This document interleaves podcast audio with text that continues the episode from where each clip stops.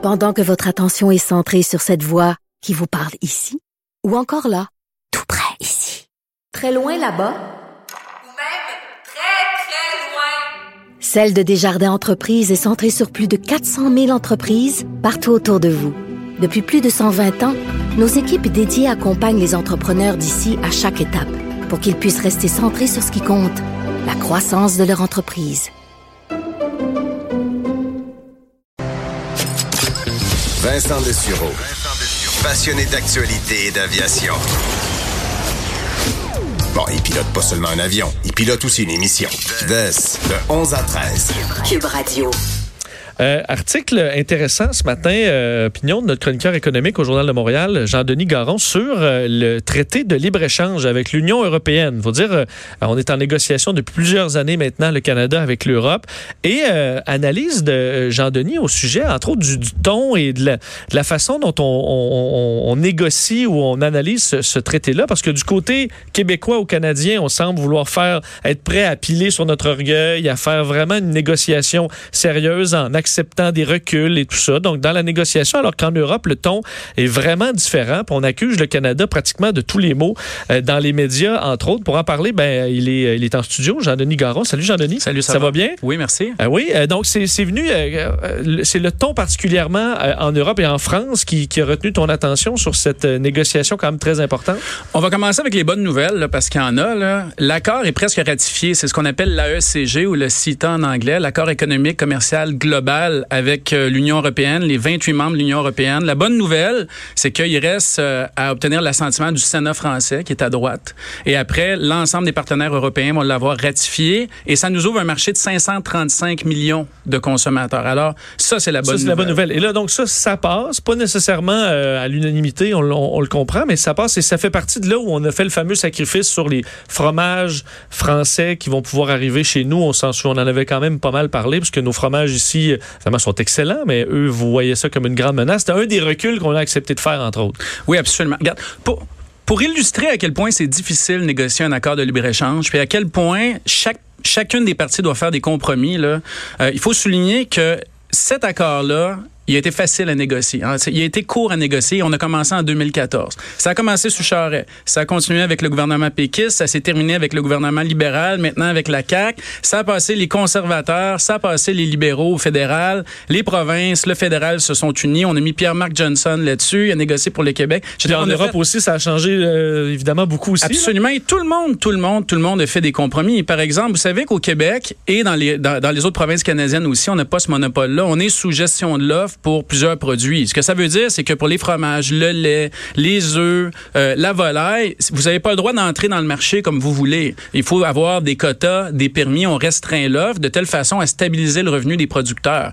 C'est pas un système qui est, euh, d'un point de vue économique, là, fantastique. On va s'entendre. Mais nos producteurs jouent dans ce système-là depuis longtemps et l'ouverture des frontières, l'assouplissement des quotas. Vous savez, on a pilé sur notre orgueil pour ça. Hein? C'est une vache sacrée.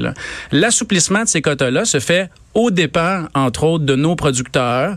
Euh, et ces producteurs-là ne seront pas entièrement dédommagés. Le, le, gouvernement fédéral a promis pour deux accords de libre-échange un peu moins de 4 milliards de dédommagement.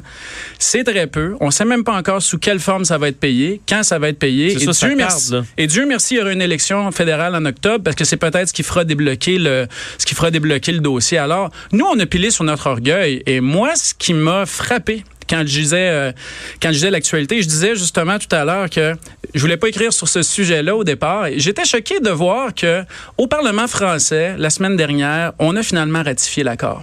Et quand vous regardez le compte des votes, bon, il y a plus de votes pour et contre, mais quand vous tenez compte des abstentions, vous vous rendez compte qu'une majorité du Parlement français a décidé de nous rejeter comme partenaire économique. C'est parce qu'il y a plus de pour que de contre, mais si on si tu mets les, les abstentions du côté des contre, ben on se rend compte que ça n'aurait pas passé. Là. Absolument. Et le problème que j'ai avec ça, c'est qu'on est tombé, on est passé de la bonne foi dans les négociations, la bonne entente, le compromis. Vous savez, c'est dur de négocier ces accords-là, ou ce qu'on appelle, ce que j'ai appelé le la démagogie environnementale, du populisme environnemental. Alors, quand vous regardez, j'invite, j'invite vos auditeurs à le faire, quand vous regardez l'actualité française, on dépeint le Canada, on nous dépeint presque comme des cochons en fait.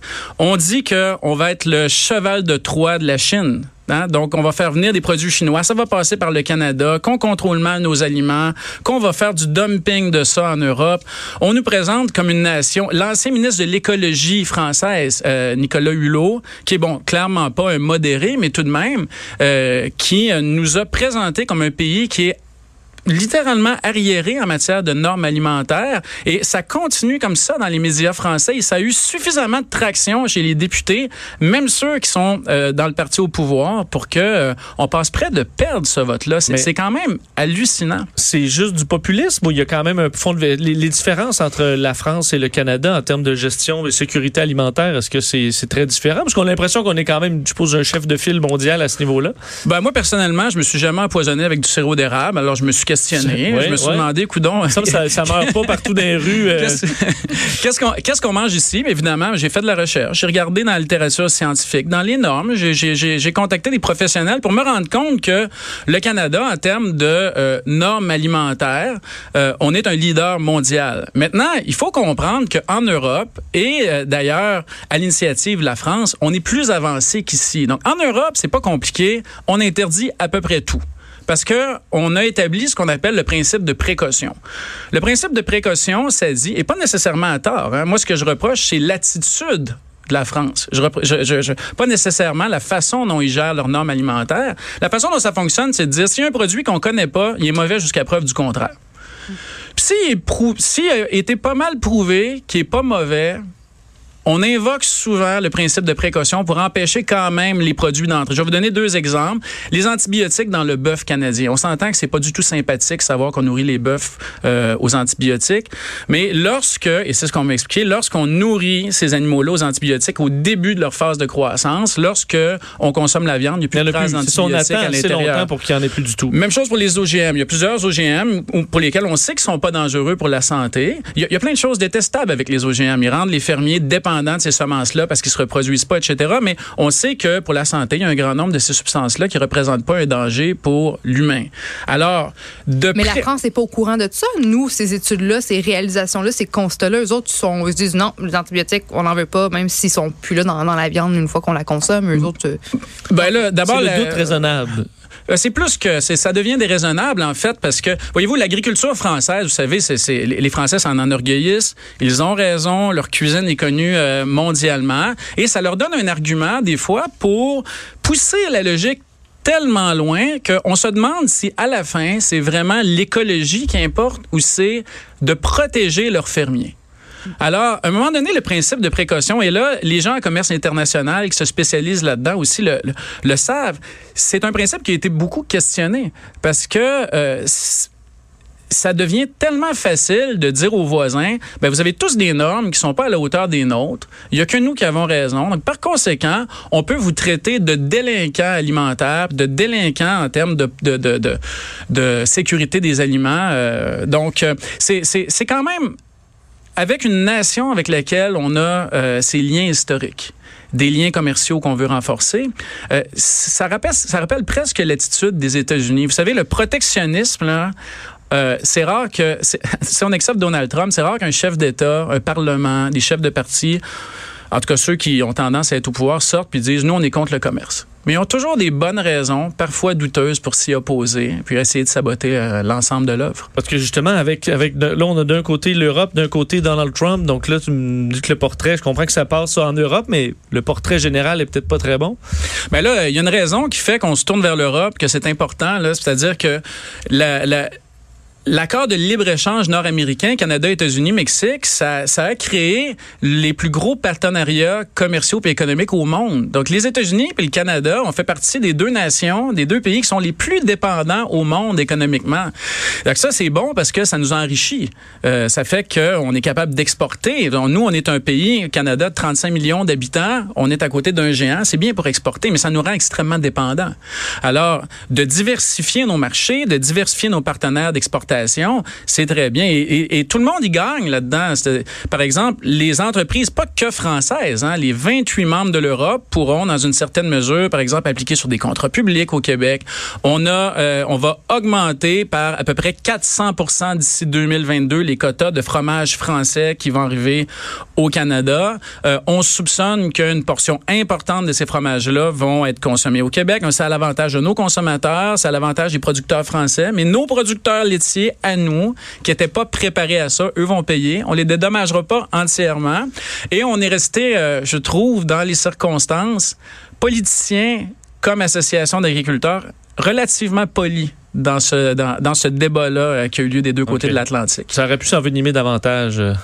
Euh. Ben, je pense que je pense qu'il faut faire attention aux propos. Il y a des propos qui, qui laissent des traces. Euh, de dire que l'accord fait pas notre affaire, qu'il faut l'amender, qu'il faut le renégocier, qu'il faut le faire évoluer lorsqu'on a un partenaire, c'est une chose. Mais de présenter le Canada comme un délinquant au service de la Chine euh, en termes de euh, de propreté des aliments et de normes alimentaires, euh, c'est que ça, ça dépasse clairement les normes. Et j'espère que j'espère qu'on va être capable de faire des affaires avec la France et l'Europe euh, sur de meilleures bases que ça, avec l'accord qui euh, l'accord qui est maintenant en application. Ben, bon, tu as parlé des spécialistes. On n'a donc rien à changer, nous, au Canada, en matière de sécurité euh, alimentaire. C'est-à-dire que là, les propos euh, bon, réducteurs de la France à l'égard du Canada, ça va pas motiver aucun changement dans cette industrie de l'alimentation. Bon, regardez, vous parlez à un économiste, par exemple, pas à, pas à quelqu'un qui est spécialiste de ces produits-là. Ce que j'en comprends, c'est qu'il va y avoir de l'adaptation, c'est-à-dire que les partenaires européens et le Canada, on s'est entendu sur une liste de produits, une liste de concentration dans les aliments qui vont être acceptables. Et donc,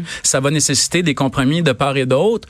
Euh, mais effectivement, l'Europe euh, et la France qui en fait partie, eux aussi font des compromis. Et c'est exactement ces compromis-là euh, que la, la- les voix dissidentes, qui ont été très, très, très vocales en France et dans les médias et chez les spécialistes et chez les politiciens la semaine passée, c'est contre ces compromis-là euh, qu'on se lève. C'est très intéressant. En fait, ça me fait penser un peu à la gestion du, du phoque par l'Europe. là. Donc, faire passer le Canada comme étant des barbares euh, donc qui, euh, qui, qui tuent tout ce qui bouge sur les banquises, alors que c'est une industrie qui est très saine, euh, renouvelable euh, et qui, je pense, qui être un phoque dans la nature. On a une surpopulation et ça, Oui. ça- ça- ça- en fait, euh, ça menace le stock de poissons. Exact. Je préfère être un, phoque sauvage, euh, tué, euh, bon, comme il se doit, que d'être dans un, une- euh, d'être un animal d'élevage. Je veux pas dans la vie générale.